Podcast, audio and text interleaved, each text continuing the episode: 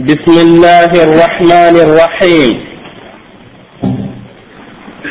إن الحمد لله نحمده ونستعينه ونستغفره ونعوذ بالله من شرور أنفسنا ومن سيئات أعمالنا من يهده الله فلا مضل له ومن يضلل فلا هادي له وأشهد أن لا إله إلا الله وحده لا شريك له وأشهد أن محمدا عبده ورسوله. يا أيها الذين آمنوا اتقوا الله حق تقاته ولا تموتن إلا وأنتم مسلمون. يا أيها الناس اتقوا ربكم الذي خلقكم من نفس واحدة وخلق منها زوجها وبث منهما رجالا كثيرا ونساء واتقوا الله الذي تساءلون به والأرحام. إن الله كان عليكم رقيبا. يا أيها الذين آمنوا اتقوا الله وقولوا قولا سديدا. يصلح لكم أعمالكم ويغفر لكم ذنوبكم. ومن يطع الله ورسوله فقد فاز فوزا عظيما. وإن خير الكلام كلام الله وخير الهدي هدي محمد صلى الله عليه وسلم. وإن شر الأمور محدثاتها وكل محدثة بدعة وكل بدعة ضلالة وكل ضلالة في النار. يقول ابن عمر رضي الله عنه عن النبي صلى الله عليه وسلم بني الإسلام على خمس شهادة أن لا إله إلا الله وأن محمد رسول الله وإقام الصلاة وإيتاء الزكاة وصوم رمضان وحج البيت متفق عليه. ويقول ربنا عز وجل في كتابه الكريم يا أيها الذين آمنوا كتب عليكم الصيام كما كتب على الذين من قبلكم لعلكم تتقون. أجمع المسلمون على وجوب صومه وأن من أنكر وجوبه كفر. ومن حكم الصيام أن فيه تزكية للنفس وتطهيرا لها من الأخلاق الرديئة والأخلاق الرذيلة. لأنه يضعف مجار الشيطان في بدن الإنسان لأنه يجري من ابن آدم مجرى الدم. فإذا أكل أو شرب انبسطت نفسه للشهوات وضعفت إرادتها وقلت رغباتها في العبادات والصوم على العكس.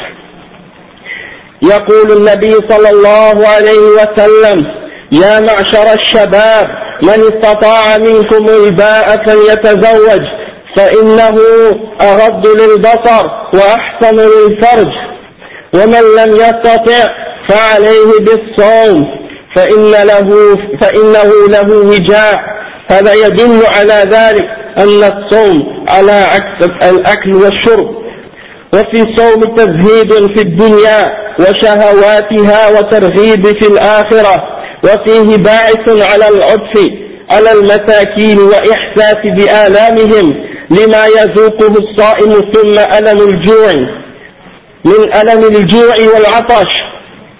ويبتدئ وجوب الصوم اليومي بطلوع الفجر الثاني وهو البياض المعترض في الأفق وينتهي بغروب الشمس.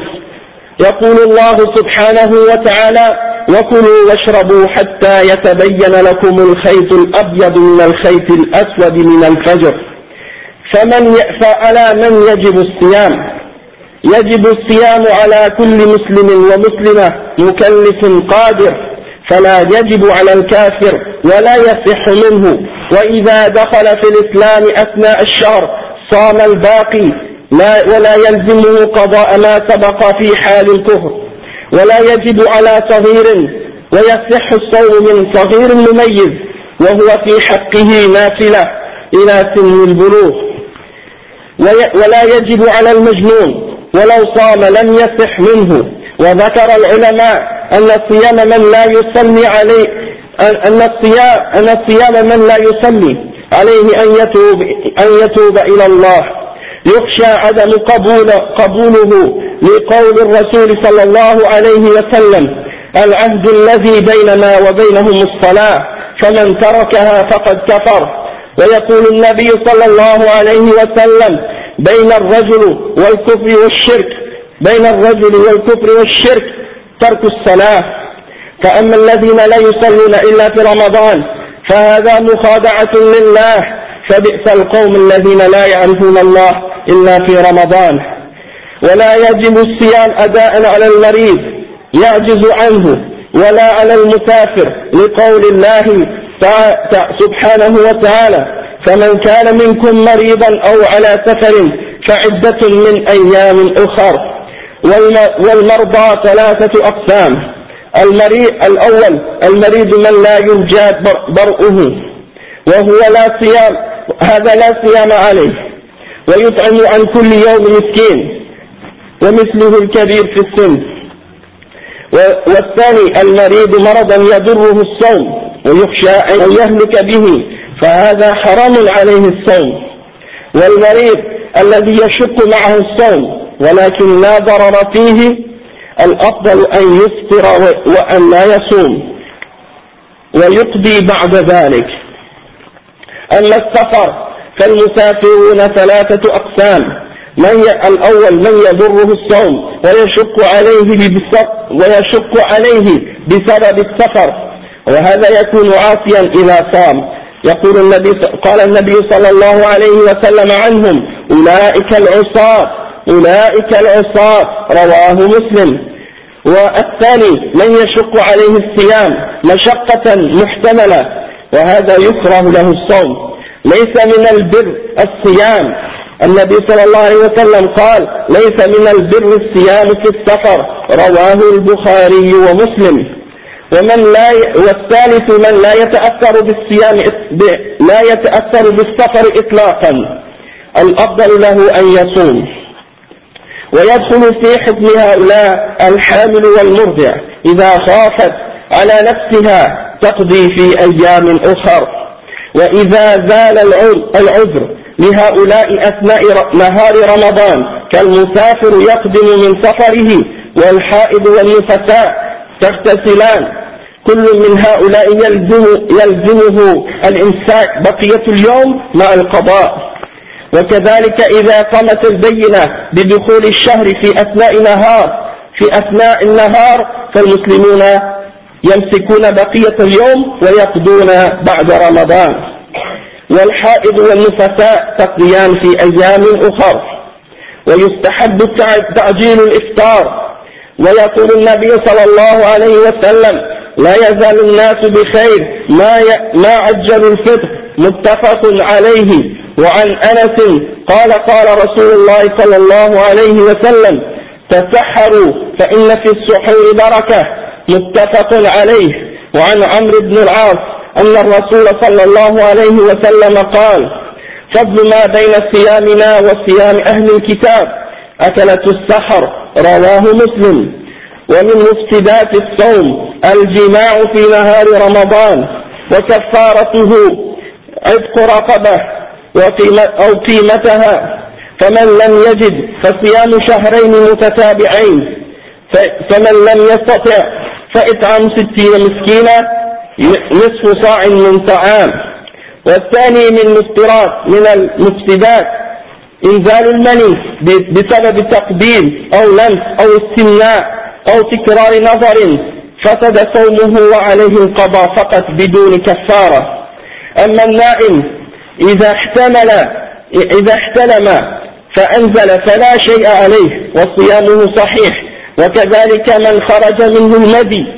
عليه أن يحتفل ذكره والوضوء وصيامه صحيح. أو لم ولمس المرأة. لا ينفذ الوضوء ولا يفسد الصوم. كان النبي صلى الله عليه وسلم يقبل زوجاته وهو صائم متفق عليه. الأكل والشرب متعمدا. هذا كذلك من مفسدات الصيام. أما من أكل وشرب ناسيا فلا يؤثر في صيامه. يقول النبي صلى الله عليه وسلم من نسي وهو صائم فأكل أو شرب فليتم صومه فإنما أطعمه الله وسقاه متفق عليه. وكذلك التقيؤ متعمدا. أما بدون اختيار فلا يؤثر في, في الصوم. أقول قولي هذا وأستغفر الله لي ولكم فاستغفروه إنه هو الغفور الرحيم.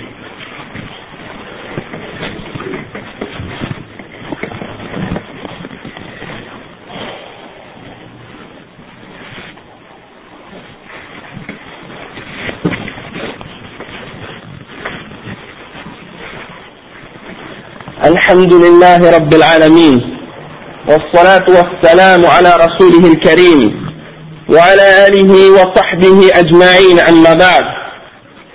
يقول الله سبحانه وتعالى في كتابه شهر رمضان الذي أنزل فيه القرآن هدى للناس وبينات من الهدى والفرقان. ويقول إنا أنزلناه في ليلة مباركة. هذا الشهر شهر نزل فيه القرآن. ويقول الله سبحانه وتعالى قد جاءكم من الله نور وكتاب مبين. يهدي به الله من اتبع رضوانه سبل السلام. ويخرجهم من الظلمات إلى النور بإذنه. ويهديهم إلى صراط مستقيم. ويقول الله سبحانه وتعالى أفلا يتدبرون القرآن أم على قلوب أقفالها؟ ويقول الله سبحانه وتعالى ولقد يسرنا القرآن للذكر فهل, من مدكر؟ ويقول, ويقول الله سبحانه وتعالى وقال الرسول يا رب إن قوم اتخذوا هذا القرآن مهجورا. نعم. Donc le Coran a été descendu et révélé durant le mois de Ramadan dans la nuit de Laylatul Qadr. Et le prophète sallallahu alayhi wa sallam donnait une grande importance au Coran durant le mois de Ramadan. Et il incitait les sahaba à le lire. Et les gens, durant le Ramadan, parmi les ulama et les tulab al-ilm, ils laissaient tomber les durus qui, qui parlaient de d'autres sujets et ils se concentraient uniquement sur le Coran. Donc c'est quelque chose d'important, il faut se concentrer sur ça. Et la plupart, de, beaucoup d'entre nous, malheureusement, on a délaissé et on a négligé la compréhension et la lecture du Coran al-Karim. Donc l'importance du et l'importance du Coran. il y a une chose aussi qui est importante de mentionner au sujet du jeûne du Ramadan. Et c'est les enfants, et lorsqu'on les envoie dans les écoles, que ce soit au primaire, au secondaire, ou ailleurs, il est important de leur mentionner l'importance du jeûne et l'obligation du jeûne c'est pas uniquement quelque chose qui est euh, pour les adultes, mais également pour les enfants, comme les chefs, comme les ulama ont dit, que l'enfant, lorsqu'il a atteint la puberté, c'est obligatoire pour lui de jeûner. Il n'a plus d'excuses après pour ne pas jeûner. Et, là, et donc, lorsque l'enfant a atteint la puberté, il faut qu'il commence à jeûner obligatoirement, et il est responsable au jugement dernier s'il n'a pas jeûné.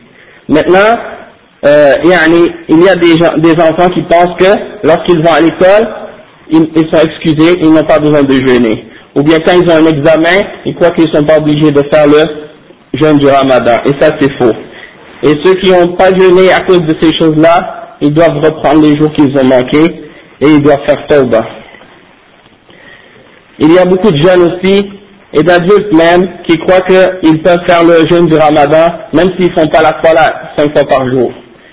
Et ça, les ulama, ils ont dit que lorsque une personne ne fait pas la salat, elle risque de ne pas avoir son jeûne accepté. Parce que le prophète sallallahu alayhi wa sallam a dit العهد الذي بيننا وبينهم الصلاة فمن تركها فقد كفر Le prophète sallallahu alayhi wa sallam a dit cette entente ou ce pacte qu'il y a entre nous et eux, c'est la salat. Alors celui qui l'a abandonné, alors celui qui l'a abandonné, alors il a kafar, c'est-à-dire il a mécru il a rejeté la foi. Et dans un autre hadith authentique du prophète sallallahu alayhi wa sallam, il a dit entre l'homme et le kufr et le shirk, il y a le fait d'abandonner la salat.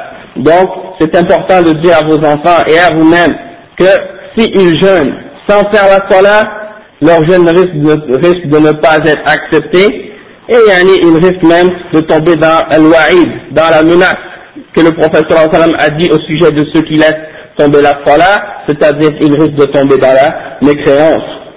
Également, il y a des choses qu'il faut comprendre également pendant le ramadan, c'est qu'il faut éviter de passer les journées à dormir, ou bien passer la journée devant la télévision, et devant les choses qui sont des pertes de temps, ou bien de passer notre journée à écouter de la musique, ou faire des choses haram. La musique c'est haram, ya ikhwa. Hein? Tout ça c'est des choses haram, et le prophète sallallahu il a interdit les instruments de musique. Même s'il y a certains parmi les gens de Dalal qui essaient de dire que c'est halal, yani les hadiths, ils sont clairs sur l'interdiction de la musique. Donc laissez-vous pas tromper, yani, et il y a des groupes que j'ai vu certaines affiches devant les entrées de certains des magasins des musulmans qui, qui appellent à venir à des soirées. Ils appellent ça les nuits du ramadan. Et ces gens-là, ils n'ont pas de honte. Allah al ils, utilisent le mois de ramadan pour faire des spectacles et des soirées et ils appellent les gens au fitr, il fujur et al ma'asi en faisant des musiques, en mélangeant les hommes et les femmes et en faisant tout ce qui est haram dans notre religion et ils appellent ça les nuits du ramadan. Wallah, ils devraient avoir honte, et ceux qui font la promotion de ces, de ces spectacles ou de ces choses-là, ils doivent faire tauba à Allah subhanahu wa ta'ala et retirer ces affiches de leur magasin. Lorsque vous mettez des affiches dans votre magasin et que des gens les prennent, vous risquez de prendre le péché de toutes les personnes qui participent à ce péché-là. Craignez Allah subhanahu wa ta'ala. Préparez-vous comme il faut pour le mois de Ramadan. Hein? Approchez vers les bonnes œuvres, éloignez-vous des harams. Naam, donc c'est un rappel pour vous et pour moi, et qu'Allah accepte de nous, Inch'Allah, et qu'il nous fasse vivre jusqu'au mois de Ramadan. أقول قولي هذا وأستغفر الله لي ولكم فاستغفروه إنه هو الغفور الرحيم وأقيم الصلاة.